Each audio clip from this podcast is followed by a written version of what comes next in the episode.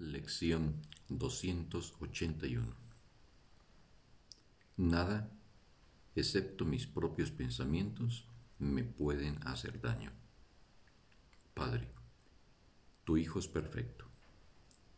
Cuando pienso que algo o alguien me ha hecho daño, es porque me he olvidado de quién soy y de que soy tal como tú me creaste.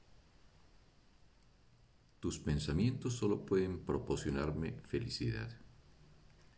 Si me siento triste, herido o enfermo, es porque he olvidado lo que tú piensas y he implantado mis absurdas ideas en el lugar donde a tus pensamientos les corresponde estar. ¿Y dónde están? Nada, excepto mis propios pensamientos me pueden hacer daño.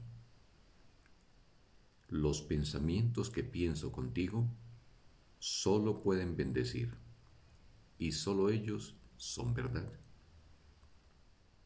Hoy no me haré daño a mí mismo, pues me encuentro mucho más allá de cualquier dolor. Mi Padre me puso a salvo en el cielo y vela por mí y yo no quiero atacar al hijo porque